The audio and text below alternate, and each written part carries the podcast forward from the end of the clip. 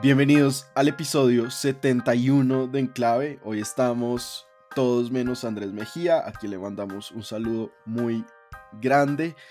Paula, y yo quisiera que hiciéramos un balance de los 30 días del primer mes del, gobierno de Gustavo Petro. Em, las cifras de las encuestadoras muestran un gobierno que es bastante popular, quizás sorprendentemente para algunos, pero otras personas se han quejado mucho del gobierno o ven muchos problemas dentro del gobierno. Entonces yo no sé, eh, quisiera primero como una pequeña rondita de ustedes cómo ven el gobierno, qué les ha parecido y después nos podemos detener en algunos sectores clave. Paula. Pues mire, este es el gobierno que llega con el eslogan del gobierno del cambio.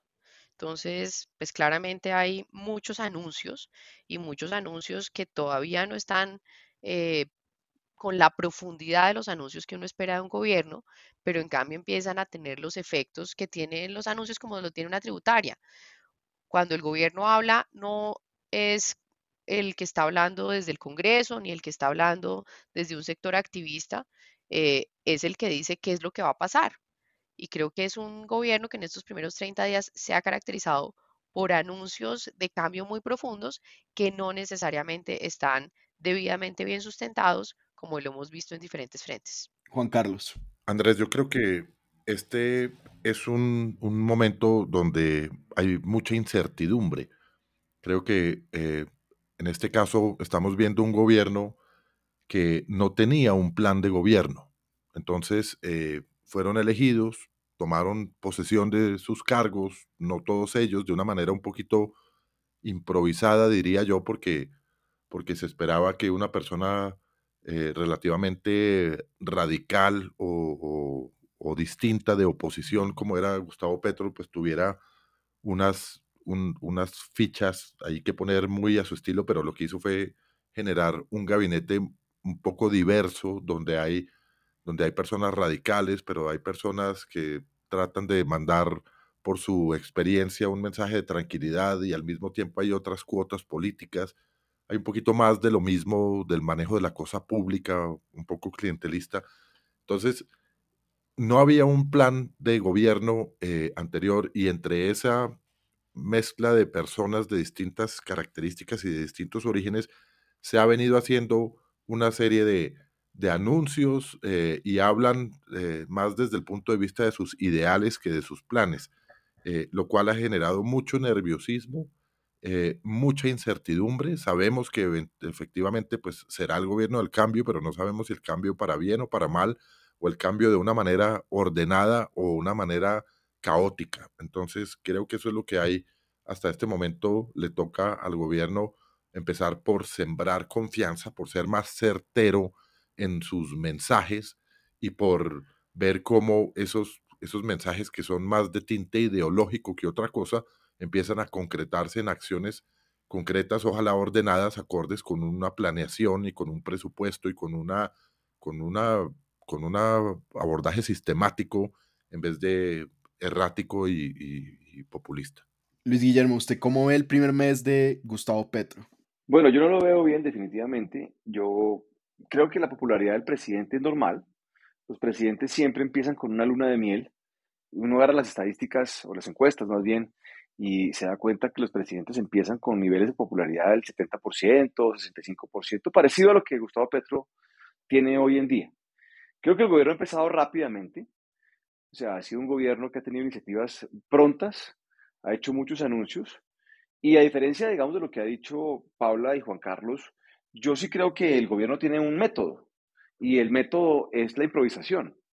Es como, digamos, el, uno podría decir, es, es la metodología del caos. Es soltar eh, una idea cada día. Eh, cada idea es tremendamente estridente, em, es chocante, genera reacciones, pero bota ideas de esas todo el tiempo y pues obviamente pone a todo el mundo a reaccionar a esas ideas. Y creo que eh, eso le ha funcionado porque pues mantiene a todo el mundo en desequilibrio, eh, va avanzando en sus temas, eh, distrae definitivamente y pues se van dando las cosas en la medida en que vayan ocurriendo. Suena un poco circular el argumento, pero simplemente al votar las ideas y al no tener reacciones, pues el gobierno siente que tiene carta blanca para avanzar y va avanzando sin importar las consecuencias de, de lo que, digamos, las consecuencias que resultarían de esas acciones que está eh, planteando. Em, y, pues esto va a ser eh, una metodología que creo yo no va a cambiar. Eh, el gobierno dice ser el gobierno del diálogo y de escuchar y eso no es lo que está ocurriendo. Es, es todo lo contrario, es un tema de fuerza, es un tema de empujar ideas Em, a la brava, motivadas o por activismos o por sesgos ideológicos, y es eh, empujar ese tipo de cosas a ver qué reacciones hay y ir gobernando, digamos, de esa manera. Luis Guillermo, una pregunta, ¿y usted cree que hay método en esa locura o es simplemente que hay poca conexión con el presidente, que el gobierno no se habla y que por lo tanto cada ministro va extendiendo su agenda? ¿O es una decisión estratégica? La locura es el método, La locura es el método ese es el método. Es simplemente soltar ideas, soltar ideas, soltar ideas. Hay una serie de ministros que inclusive las impulsan porque están embebidos en temas ideológicos eh, y empezar a ejecutarlas a la topa tolondra, a ver hasta dónde llegan y hasta dónde los dejan. Es un poco lo que, con, supongo yo que con, la, con el propósito de que eventualmente esas ideas que ellos tienen, pues van a dar algunos resultados.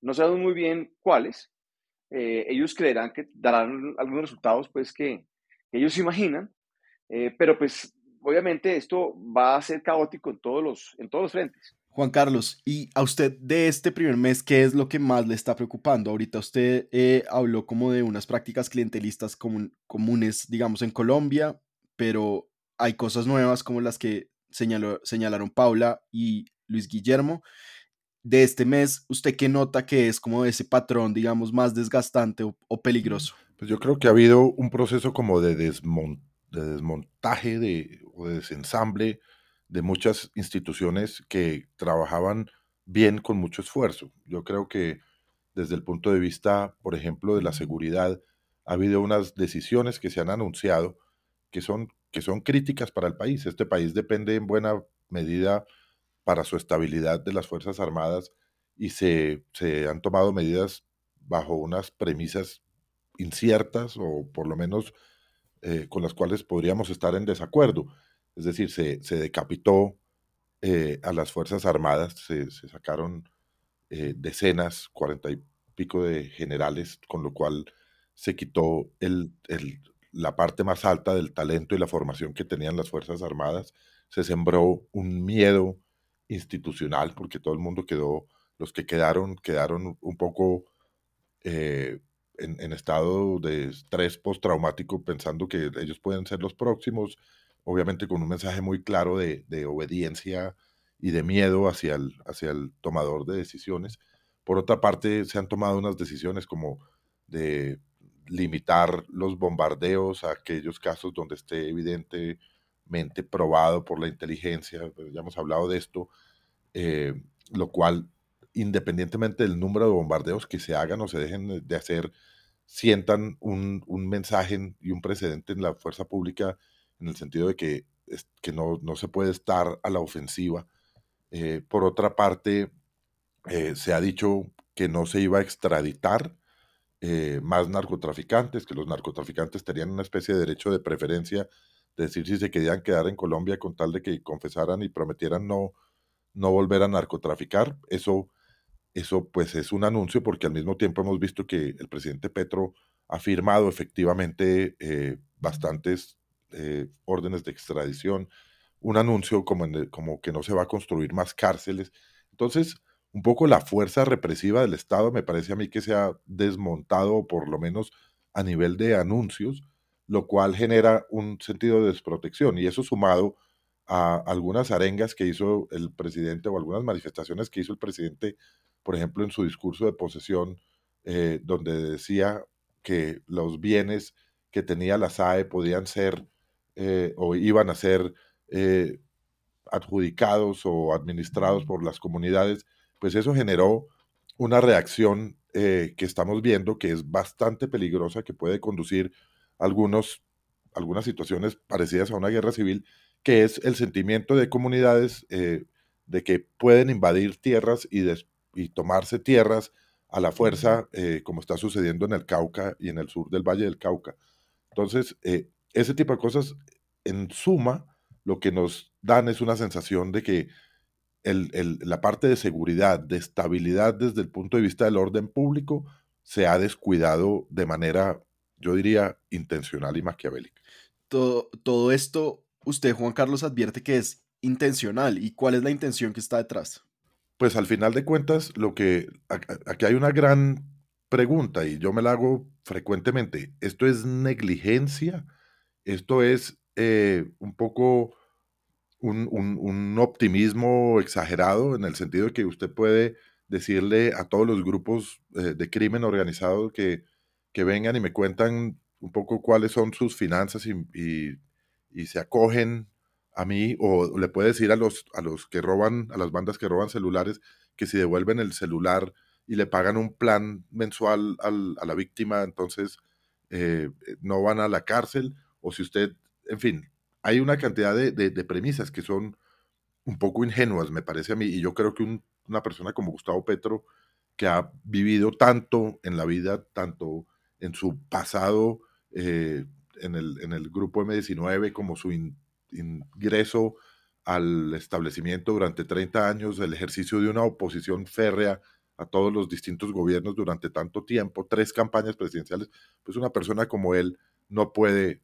eh, no, es, increíble pensar que sea ingenuo. Entonces, todas esas acciones son o negligentes o intencionales, y la intención, pues puede ser una intención sencillamente de acabar con el orden establecido para tratar de sembrar un orden distinto, lo cual me parece preocupante, dado que, como hablamos al comienzo, pues aquí no hay un método distinto, y estoy de acuerdo con, con Luis Guillermo, eh, que el caos, el desorden y un poco el miedo.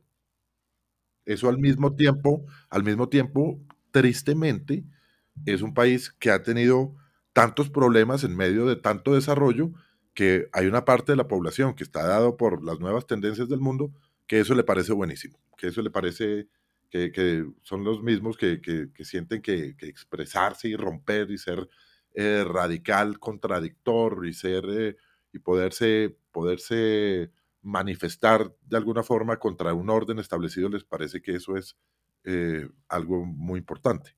Paula, y al mismo tiempo que se debilita la fuerza pública, como lo advirtió Sergio Jaramillo, eh, hace unos días se están abriendo frentes y frentes de negociación de paz. Y ustedes tres, Paula, Luis y Juan Carlos, han estado relativamente cerca a negociaciones de paz muy distintas a las que se propone hacer el presidente Petro y el canciller Leiva y el alto comisionado para la paz Rueda. Y mm, quisiera preguntarles a ustedes cómo ven la política de la paz total, que es una de las banderas, digamos, más eh, enarboladas de este gobierno. Bueno, esto es el, caos en su máxima expresión. Y básicamente sí lo dijo el excomisionado de paz, Sergio Jaramillo. Porque no tiene sentido realmente sentarse a dialogar con grupos criminales eh, que no tengan ningún eh, ángulo político. El diálogo es para los grupos que son criminales, que son terroristas, que pueden ser insurgentes o lo que sea, que tienen ángulos políticos, como el caso de las FARC y como el caso del ELN. Pero aquí agrupar bandas de narcotraficantes de pura sangre en esto, con la idea de que van a desmontar los negocios y se van a volver buenos ciudadanos y van a eh, ayudar aquí a la sociedad, yo creo que eso es de una ingenuidad. O sea, es, es tan ingenuo que uno, o sea, no, no, no, no, no cree uno que se lo tomen muy en serio nadie, ni siquiera los mismos que lo están promoviendo. Entonces, em, eh, definitivamente eso no va a salir bien. Eh, ojalá lo del ELN se pueda encauzar correctamente. Creo que eso es importante. El gobierno del presidente Santos, y hoy lo dijo en una entrevista en el diario El País, em, eh, dejó un proceso de paz que estaba con unas bases muy sólidas. El gobierno Duque, por, por tonterías pueriles, lo desmontó y, yo creo que y yo creo que eso pues eh, se puede retomar. Pero lo otro sí me parece a mí que es una locura. Paula, ¿usted cómo ve la política de paz de este gobierno? Pues mire, yo creo que este gobierno tiene la posibilidad, dado de dónde viene, dado eh, los acercamientos que tienen figuras importantes como el canciller a los temas de paz, de, digamos, como completar ese proceso con el ELN. Ahora, acá hay un tema que está señalando Luis Guillermo, que señala Sergio en sus declaraciones, y es un tema, y también Humberto de la Calle, que es un tema de método y de principios. cuáles son esos principios sobre los cuales el Estado puede llegar a negociar un proceso de paz total que tenga legitimidad, que todos sabemos en esta mesa es una parte fundamental para que esos cambios sobrevivan en el tiempo, se puedan realmente concretar. Creo que la, la propuesta audaz de ir implementando en la medida que se va negociando, pues un poco recoge la preocupación que tienen todos los gobiernos legítimamente de no sentar unas bases sólidas para el proceso de paz, pero creo que en ese, en ese afán están descuidando este tema de la legitimidad y de cómo uno no puede meter a todos los actores eh, que tienen un arma en las manos en la misma bolsa. Y al meterlos en una misma bolsa, se lleva de frente la legitimidad del proceso total. Juan Carlos, ¿puede haber paz total con estos miles o cientos de conversaciones? No, pues todos sabemos y hemos visto, eh, en, no solo en el proceso de paz que concluyó en el 2016, sino en muchos otros procesos de paz, que la paz tiene que ser un proceso de, donde hay zanahorias y garrotes, donde, donde hay incentivos para firmar la paz, eh, donde hay, donde hay, tiene que haber un, un respeto mutuo entre las partes y tiene que haber un orden. Entonces, yo creo que un poco lo que, lo que el sentimiento que hay en este momento es, primero que hay un, estamos en un momento donde se ha desbordado eh, los distintos factores de, criminalidad y de inseguridad. Eh, se han desbordado los, los, grupos de crimen organizado, el narcotráfico está eh, en un nivel muy alto, las disidencias y los grupos guerrilleros se han multiplicado. Hoy en día hay más de 60 grupos eh, similares a los caparros, similares a las disidencias de las FARC, etcétera, que operan en todo el país casi que a sus anchas. He tenido la oportunidad de hablar con personas que están, por ejemplo, en la misión de observación, eh, en la misión de acompañamiento al, proceso de paz y la misión de, observación de las Naciones Unidas, eh, que me cuentan un poco cómo en las regiones como el Guaviare, como el Caquetá, eh, la policía y el ejército están de alguna forma confinados, porque están, están un poco resguardados en sus, en, sus bases porque el, nivel de, de, criminalidad y el balance de fuerzas está un poco afectado por precisamente por, por el crecimiento de las bandas por una parte, pero también por el orden, la orden de no, de no actuar y la no actitud ofensiva de las fuerzas armadas. Entonces, me parece que eso es muy peligroso. Estamos en un momento donde entramos en una negociación con los bolsillos un poco vacíos, porque si la promesa va a ser de darles dádivas y darles beneficios eh, a cambio de un, de un desmontaje de la actividad criminal, pues creo que eso es un poco ingenuo porque nos van a quitar lo que les ofrezcamos, si les, se les ofrecen tierras, se van a tomar las tierras, y se les ofrece dinero, van a coger el dinero, pero al mismo tiempo no tenemos ninguna razón para creer en la buena fe de la negociación por parte de una contraparte que es criminal y que no tiene ningún, ningún, absolutamente ningún desincentivo eh, que, le, que le lleve a desmontar su actividad criminal. Se van a tomar y se van a aprovechar de los beneficios que sea y al mismo tiempo continuarán con su actividad criminal, si acaso maquillándolo. Y además en una negociación, Juan, en la que los, digamos, las concesiones por parte del gobierno se han venido dando desde el primer día, me parece a mí. Se ha desmontado eh, las, la capacidad operativa de las Fuerzas Armadas, se van a, digamos, no se van a hacer más bombardeos, eso fue un anuncio público, lo que por más de que sea un acierto moral puede ser un error estratégico, el anuncio digo, eh, las relaciones exteriores están volcadas hacia regímenes eh, latinoamericanos cercanos, uno podría decir a esos grupos. La extradición se canceló y mientras tanto, pues los grupos armados, pues me imagino que no han hecho mucho para merecer esto, ¿o no? Sí, completamente de acuerdo. Yo creo que debe haber, lo que debe haber es un sentimiento de paz total en, en, la tranquilidad que deben sentir los grupos de crimen organizado. Y, y hay otros procesos que si eran unos procesos un poco más estructurales, serios, y demás, como el proceso con el ELN, que me parece que está bien que se, que se tome, pero, pero eso también responde a una coyuntura general, eso también responde a lo que pase en el resto del país y en el resto de esos temas de, negociación de paz. Yo no creo que el grupo del ELN vaya a tener una, un abordaje muy serio a una negociación cuando cuando vea que a los grupos como, como el plan del Golfo y demás les están dando eh, pues todos los beneficios. Eso va a afectar necesariamente la negociación también con el ELN, que era algo más estructurado. Y si uno quisiera ver un cambio de tono entre los altos comisionados para la paz, no es sino ver el cambio entre Sergio Aramillo, Juan Camilo Restrepo en el gobierno de Iván Duque y ahora este señor Danilo Rueda, ¿no? Eh, Paula, quisiera que habláramos un momento sobre la gran política económica del gobierno Petro que es, pues hoy en día se ve en la reforma tributaria. Usted, como esta reforma tributaria, se lleva hablando muchos años de la, de la necesidad de una reforma tributaria grande en Colombia. El gobierno anterior presentó una, presentó dos, una de ellas se cayó.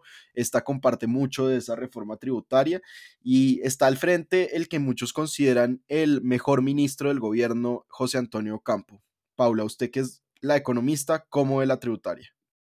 Mire, eh, digamos que a la tributaria pues le han puesto como suele suceder muchas, muchos objetivos.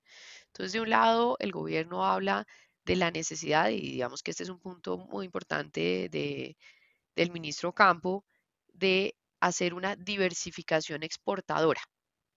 Digamos que sobre el particular dentro de la reforma tributaria, pues ha habido todo un debate acerca del rol de las zonas francas y cómo si no cumple con ese rol exportador, pues debería deberían eliminarse.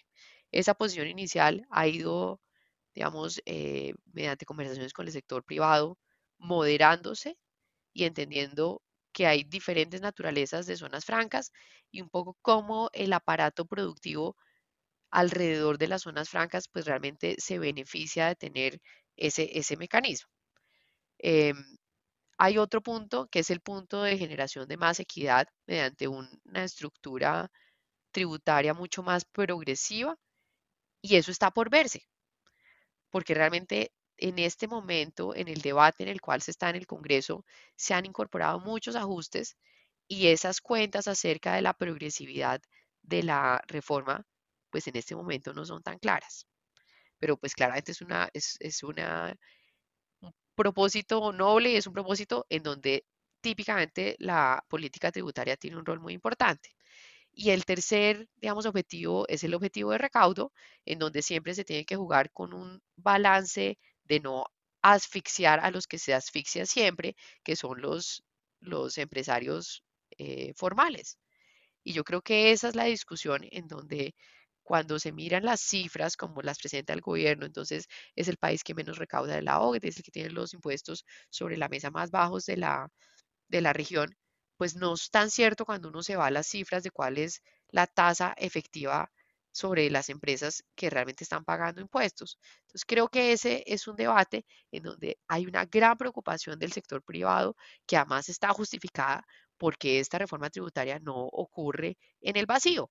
Y estamos en el marco en donde hay otra reforma que también le pega muy duro a toda la estructura de costos del sector privado, que es la reforma laboral que está en ciernes, en donde ya hay más de tres proyectos presentados, pese a que el gobierno anunció que su reforma laboral iría solo hasta el próximo año, en donde se hacen unas, unos aumentos de, la, de, la, de los recargos nocturnos, de, se cambia la, la jornada, digamos, laboral, y eso implica unos sobrecostos también muy grandes. Entonces, digamos que acá está en ciernes qué tanto puede pedírsele al empresariado que dada la reforma, la última reforma tributaria del gobierno Duque, va a aportar algo así como 12.5 billones adicionales el próximo año y en donde estos nuevos 25 billones que está anunciando el gobierno, pues le termina pegando básicamente a los mismos porque acá no hay una ampliación real de la base grabable.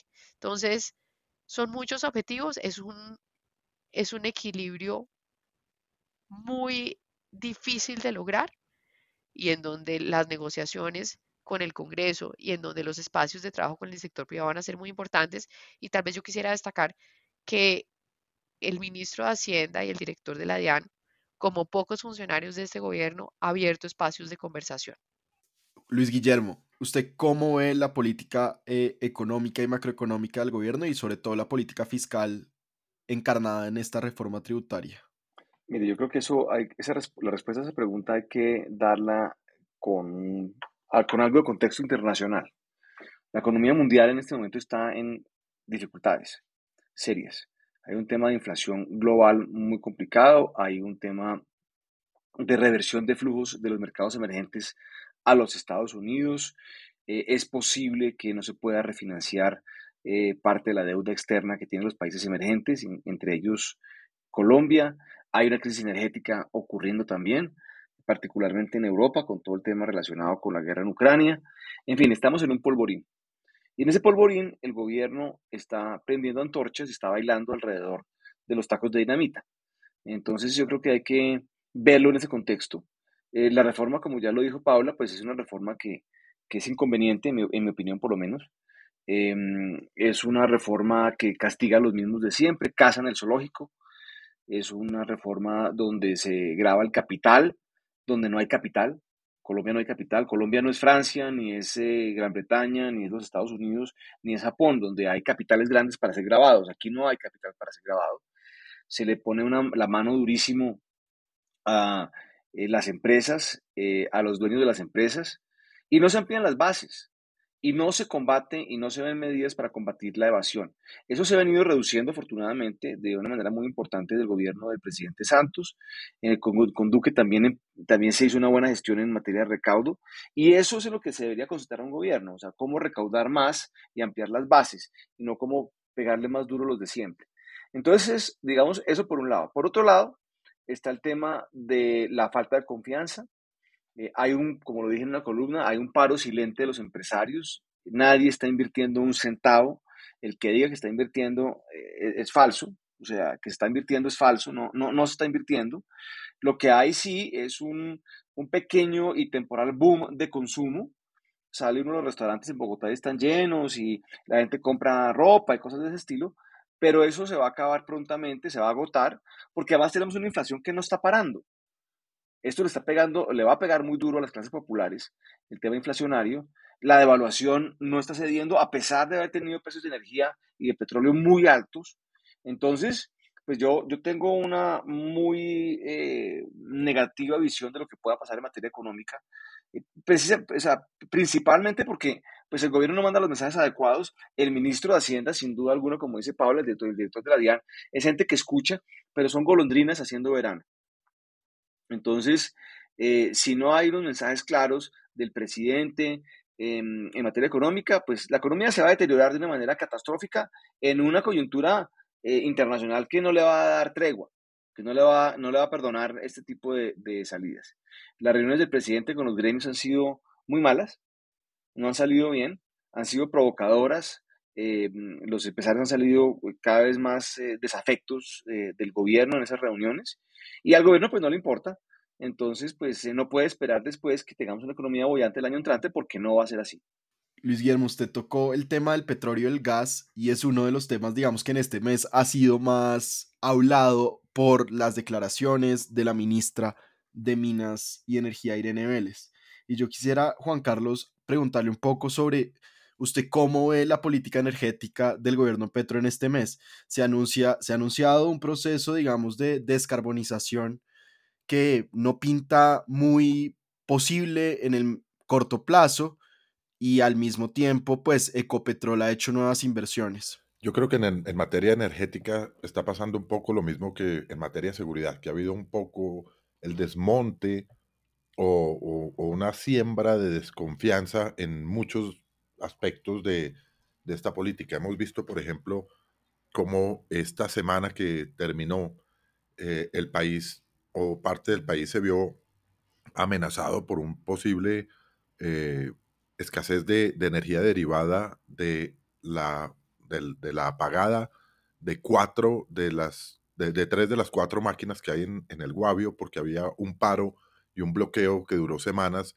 que impidió que las personas de, que tenían que hacer mantenimiento en esas plantas de energía eh, pudieran acceder al sitio.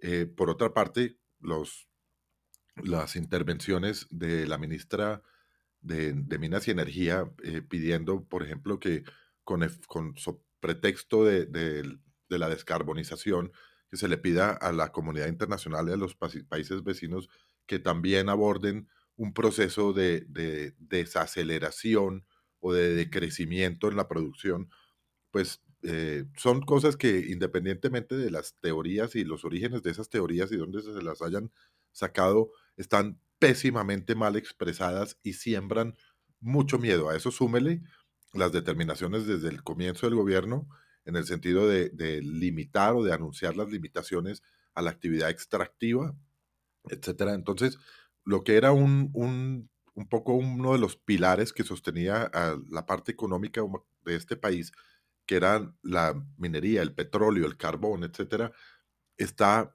no solo eh, temeroso, eh, sino está viendo que, que, no hay o hay un, un, liderazgo en el sector eh, en cabeza de esta persona que, que, además pues pasa casi que de tragicómica con sus intervenciones y las cosas que dice o como le salen sus, sus intervenciones.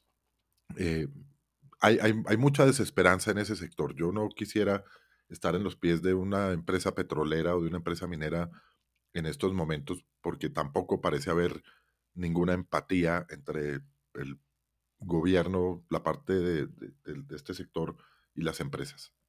Paula, ¿usted cómo ve la política energética? Pues muy angustiante.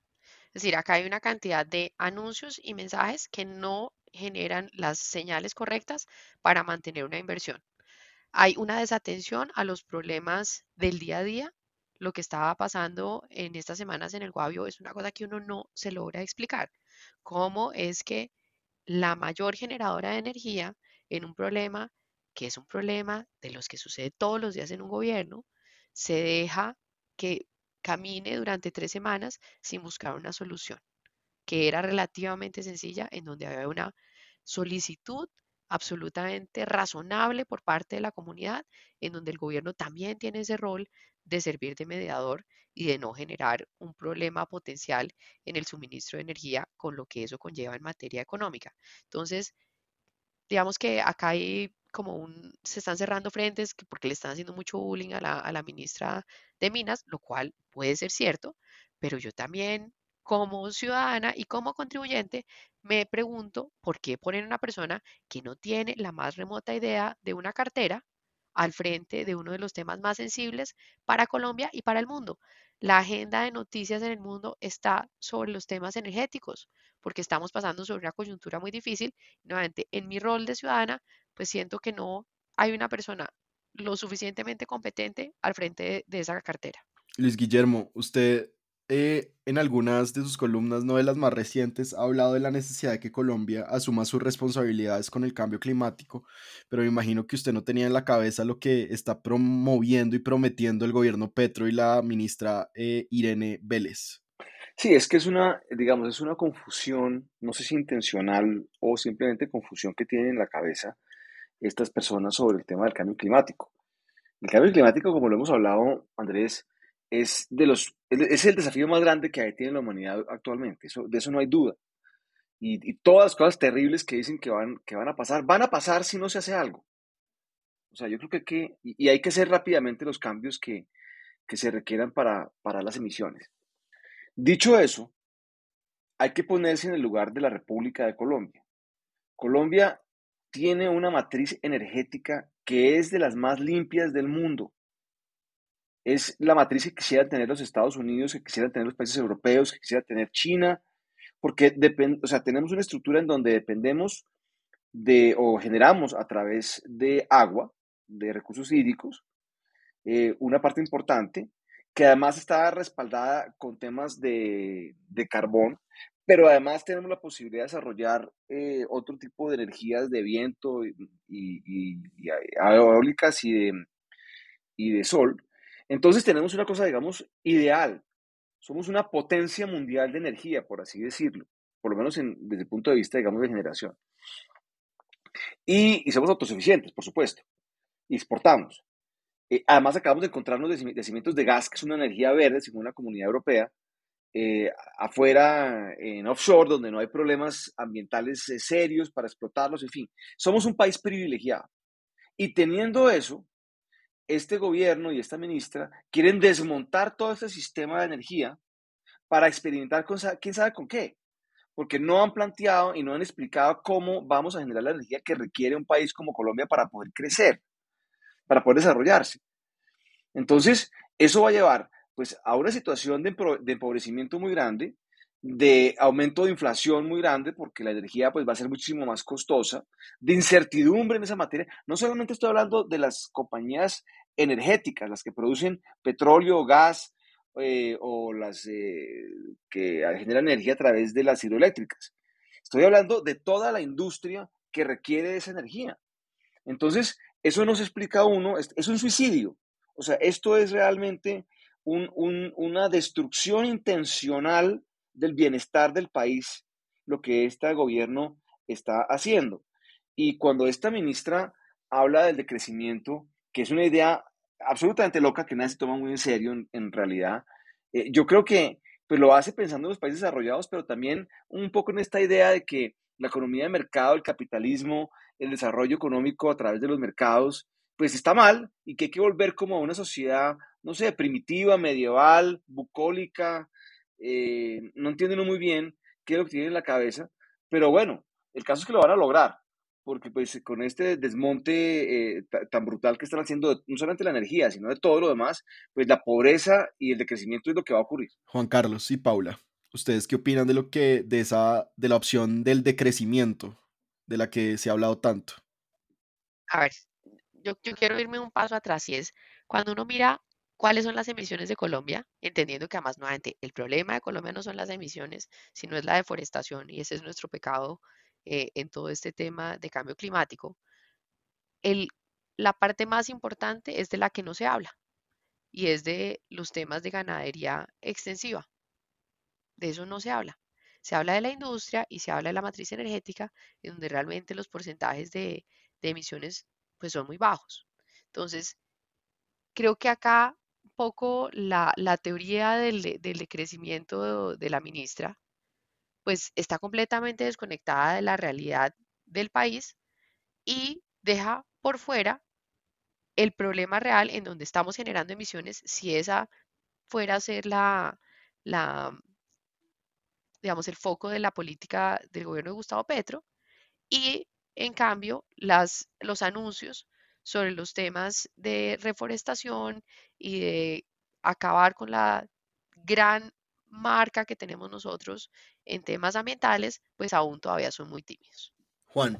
Yo quisiera hacer referencia a una parte del análisis de todo esto y es que la mayoría de, los, de las grandes decisiones tanto en materia de seguridad como en, hablando de la reforma tributaria, como las políticas mineras o mineroenergéticas que pueda adoptar este nuevo gobierno. Eh, quisiera mencionar que la mayoría de esos cambios, o esperamos que buena parte, sean cambios que requieran de un sustento legislativo, de unos procesos legislativos de la, expedición de, leyes o reformas que, habiliten ese tipo de, de cambios profundos de política y quisiera mencionar que el gobierno ha, logrado conseguir y rodearse de, muchas de las fuerzas políticas que hay en el Congreso, consiguiendo unas mayorías importantes. Esas mayorías lo hacen a uno pensar cuál es el rol de los partidos políticos, a qué están jugando los partidos políticos cuando en ese proceso decisivo de de si se volvían partidos de gobierno, de oposición o independientes, que tuvo lugar hace unos pocos días o que tenía fecha límite para que, para que tomaran esa decisión hace pocos días, terminara eh, un poco aglutinándose esta mayoría alrededor del gobierno.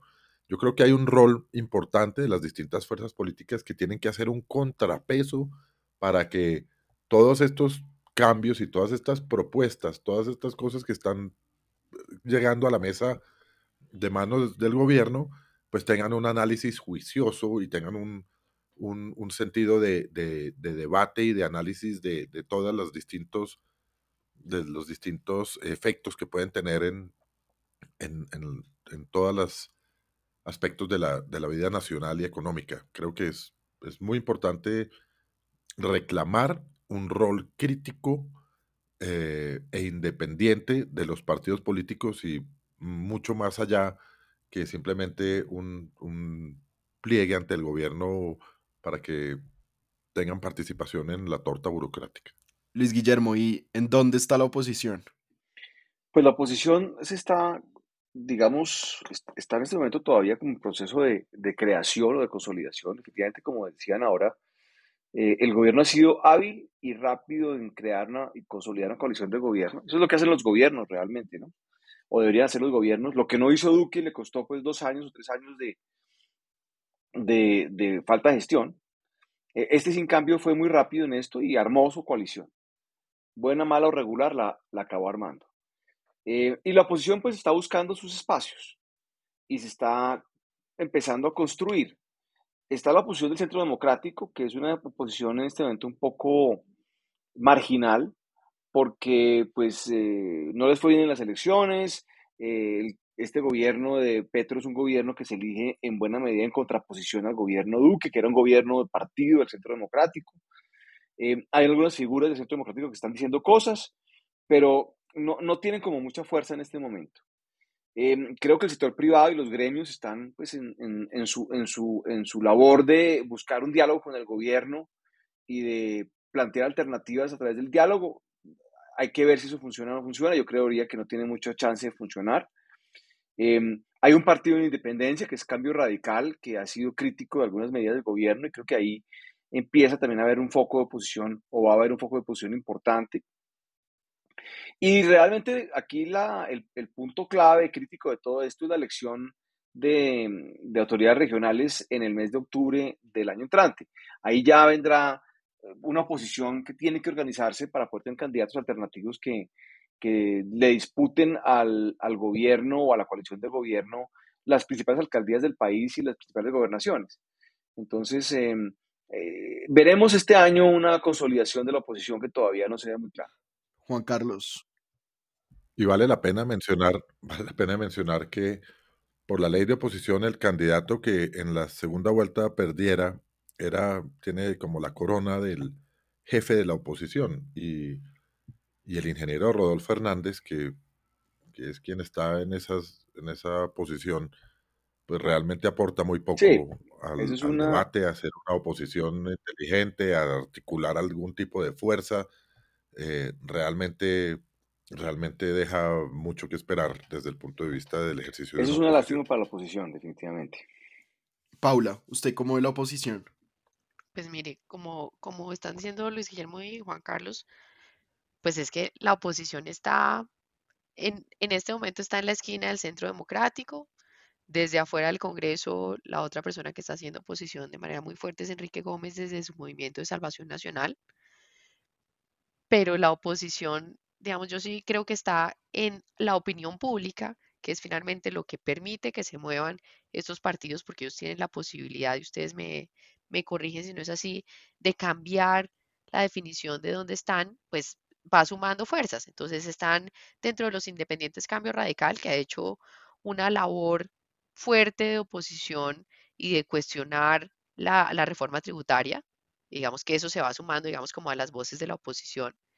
Pero yo creo que lo que va a determinar en qué momento la oposición va a ser fuerte va a ser toda la dinámica de las elecciones regionales del próximo año, en donde por más, eh, digamos, coalición que tengan dentro del Congreso regionalmente, pues la, la dinámica es distinta, a menos de que esas coaliciones que tienen en el Congreso se traduzcan en coaliciones para lograr eh, gobernaciones y alcaldías en las regiones. Entonces yo creo que nuevamente esta es una coalición que probablemente va a durar hasta que arranquen los procesos regionales eh, el próximo año.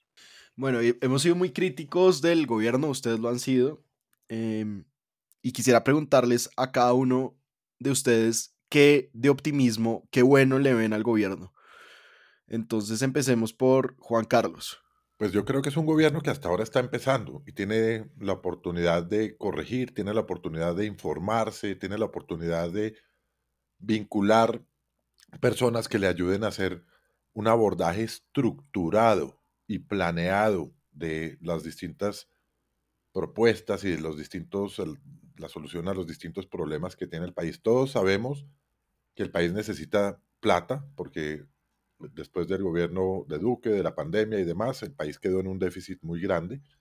Todos sabemos y, y apoyamos que en este país haya más equidad, pero esa equidad tiene que abordarse de una manera programática y no necesariamente de una manera eh, vindictiva bajo la premisa de que es que hay que quitarle a los que tienen para darle a los que no tienen. Y, en, fin, y, en, general en todas las áreas, en el área económica, en el área minero, mineroenergética, en el área de salud, en el área de seguridad y defensa, en todos hay unos temas estructurales que se deben resolver o se deben continuar elaborando para que el país descanse sobre unas bases sólidas en, todos los aspectos. No pareciera haber un abordaje en ese sentido. Parece que el abordaje que hay es muy improvisado, muy de anuncios, un poco ideológico, eh, ideologizado, pero, pero no hay un abordaje estructurado. Yo creo que el gobierno tiene la oportunidad desde temprano de empezar a hacer esa estructuración. Hay que ver cómo va a ser, por ejemplo, un plan nacional de desarrollo que sienta las bases para la estructuración de los distintos programas, pero ahora resulta que el plan nacional de desarrollo se va a construir desde la plaza pública, de abajo para arriba.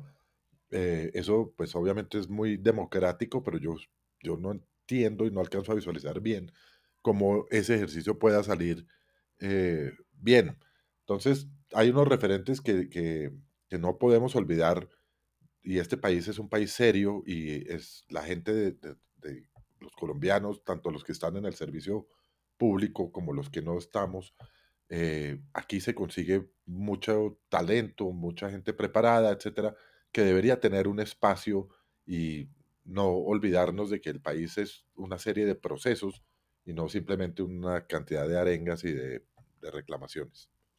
Usted, esa respuesta, Juan, fue como de asesor político. No, no, no. Porque le dio, le dio la vuelta, le dio la vuelta, sí, sí. es verdad, porque puedo, puedo, pensar, tengo en la cabeza varios, varios temas de, la, de, de, distintas políticas, principalmente la de seguridad, que es la que más me gusta a mí, donde yo quisiera ver que el gobierno se articulara, se fortaleciera, aclarara algunos procesos, no simplemente se quedara en, en un llamado de una lucha anticorrupción, contra la corrupción en las Fuerzas Armadas y de respeto a los derechos humanos. Claro que hay que prevenir la corrupción y hay que prevenir cualquier violación de los derechos humanos, pero tiene que haber una serie de procesos que, que le hacían falta antes de que llegara Petro ahorita, todavía le siguen haciendo falta eh, al país para poder fortalecerse y tener una mesa de cuatro patas de verdad que sostengan el peso de este país.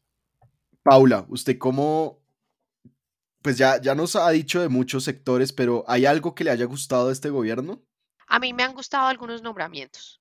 Me ha gustado mucho el nombramiento de la directora del DANE, que es Piedad Ordinola, que es una persona supremamente seria, una economista con todo el recorrido. Me ha gustado mucho el nombramiento del ministro de Comercio, que es una persona que conoce los problemas, que tiene una visión em, que combina lo práctico con lo académico y me parece que tiene una vocación de diálogo muy importante creo que hay unos aciertos en esos nombramientos. Obviamente a mí me gusta el nombramiento de, Alejandro Gaviria como ministro de Educación. Entonces creo que hay carteras en las cuales hay unas personas que tienen un recorrido muy importante y que pueden hacer una gran gestión. Luis Guillermo, ¿qué de bueno tiene estos primeros meses de Petro, este primer mes de Petro? Bueno, lo bueno que tiene el primer mes de Petro es que es un mes menos. O sea, le quedarían a este gobierno tres años, once meses eh, por delante y cada día que pasa es un día menos. Y creo que eso es lo mejor que puede pasar, que este gobierno se acabe rápidamente, o se acabe cuando debe acabarse, más bien. Em, porque yo sí no tengo ningún aspecto positivo que, que decir. Tal vez, tal vez sí uno, sí tengo un aspecto positivo, y es que vamos a salir, si este gobierno acaba, va a acabar mal, muy probablemente, em, y acaba, y no le da por, por, eh, prolongarse en el tiempo, que eso siempre es una posibilidad, infortunadamente. Si el gobierno acaba, entonces se acabará con este cuentico que llevamos 30 o 40 años eh, escuchando de que la izquierda nunca ha tenido la posibilidad de gobernar en Colombia. Eso realmente es falso. Em, que nunca había un gobierno de izquierda también es falso. Pero, pero pues ha estado esa idea desde hace muchísimo tiempo y esa idea ha servido para justificar la violencia, la violencia política durante 40 años. Y creo que ya con este gobierno, una vez desgobierne durante lo que va a desgobernar y se vaya, que ya nadie podrá utilizar el argumento de que la izquierda realmente no ha podido llegar al poder porque pues eso no ha sido así y ese argumento quedará, esperamos, enterrado para siempre. Bueno, yo creo que a mí, por más de que la, la primera em, versión de la idea fue muy débil, a mí sí me gusta bastante, creo, lo, lo que ha propuesto el ministro de Justicia respecto a la justicia restaurativa, como una política criminal y de, y de, y de justicia, no como una política de paz. Y creo que es importante. Ojalá, ojalá Paga- funcione bien. pagarle, o sea, Tal, tal vez una cosa que me parece muy positiva es, es la reactivación de las relaciones con Venezuela. que se robaron. Creo que eso es un Uy, paso ahí muy yo, importante. yo sí, pues creo que es positivo, pero no con, no con como lo están haciendo. Pues es que me parece como, pues digo, es que a mí el, el embajador Benedetti abrazando a Nicolás Maduro y desconociendo todos los esfuerzos de la oposición venezol- venezolana, me parece que Colombia ahí está fallando, está en el lado incorrecto de la historia y está desatendiendo su sistema de alianzas más importante que es con Estados Unidos y con la Unión Europea y con la OEA. Pero bueno, em, ¿por qué no pasamos a, nuestro, a nuestras recomendaciones? Em, y esta vez quiero empezar yo para que no se me adelante Luis Guillermo. Y es que yo quiero recomendar un podcast de la silla vacía que se llama Deja Vu, eh, dirigido precisamente por Luis Guillermo. Es un podcast de historia de Colombia. El primer episodio se trata sobre esa afirmación de que Petro es el primer presidente de izquierda y Luis Guillermo y sus compañeros de, de mesa de trabajo pues desmienten un poco esto. Entonces, déjà vu. Paula, ¿usted en qué anda esta semana? Pues no, yo les quiero recomendar una columna, que es la columna de ayer de Mauricio Cárdenas, en donde creo que habla de muchas de las cosas que estamos hablando hoy acá, que se titula Señales débiles. Eh, y es una reflexión acerca de cómo eh, esas señales que va mandando el gobierno pues van definiendo su perfil y lo que podemos esperar para los próximos, como dice Luis Guillermo, tres años y once meses. Juan Carlos. Yo quiero recomendar una, un sistema, una página de información eh, en, Internet que se llama La Patilla. La Patilla eh, es uno de los medios más completos de información acerca de la realidad venezolana y tenemos la fortuna de que en clave se retransmita por la página de la, de la Patilla, se, copie por la página de la Patilla, eh, lo cual nos, nos hace sentir eh, muy bien y creo que es una, un, gesto de confianza muy importante de los dueños de la Patilla y, y nos permite a nosotros llegar también a una audiencia eh, que de otra manera no alcanzaríamos. Entonces, Juan Carlos, ¿qué? ¿por qué no nos cuenta un poco el origen de la patilla? El origen de la patilla es, eh, en Venezuela había un canal de oposición que se llamaba o se llama Globovisión. Globovisión era realmente mucho más importante desde el punto de vista de la oposición que un partido político de oposición, porque era, era un, un canal de televisión donde había un análisis permanente, un seguimiento permanente a todos los movimientos y todo lo que pasaba en el gobierno de Chávez en ese, en ese momento. Y Chávez termina expropiando eh, Globovisión, se lo expropia a cuatro accionistas que, que eran sus dueños y uno, uno, de ellos, Alberto Federico Rabel, eh, funda La Patilla como un medio de comunicación eh, al cual pues el gobierno no le pudo echar mano por, porque está basado obviamente sus servidores en otra parte y porque Alberto Federico Rabel pues no, desafortunadamente no puede vivir en su país por ser perseguido por el gobierno. Entonces, eh, este se volvió el canal de información más importante que tienen, o uno de los canales más importantes que tienen los venezolanos, tanto en Venezuela como en el exterior, para mantener un, un, una información y un análisis crítico de la situación. Y pues con mucho orgullo hacemos parte de ese medio de resistencia contra la dictadura, ¿no, Juan? Pues es un, es, para nosotros es muy importante porque es un, es un medio que tiene más de 4 millones de seguidores y, y que en clave eh, esté Tremendo. ahí como, como una parte de, de, de la información que ellos eh, re, recogen, analizan y transmiten, eh, pues para nosotros es un gran honor. Bueno, y Luis Guillermo, ¿a quién se le fue la luz? Porque parece que ya, ya empezaron los apagones, Paula, del decrecimiento. Sí, sí. Ya empezó. en Anapoima. Ya empezó. Mentira. Eh, bueno, Luis Guillermo nos recomienda HBO Max, que él dice que es mucho mejor que Netflix. Me imagino que Luis Guillermo está viendo La Casa del Dragón, ese spin-off de Game of Thrones. Entonces, con la columna de Mauricio Cárdenas eh, sobre este primer mes del gobierno Petro, con La Patilla, con el podcast de la silla vacía que se llama Deja Vu y con HBO Max nos despedimos. Que tengan buena semana y que la pasen bien. Un abrazo. Y que muchas Y gracias que, a la y que patilla. muchas gracias a la sí. patilla. Gracias, gracias por oírnos y buena semana. Chao. Y muchos abrazos a Chao. Andrés Mejía.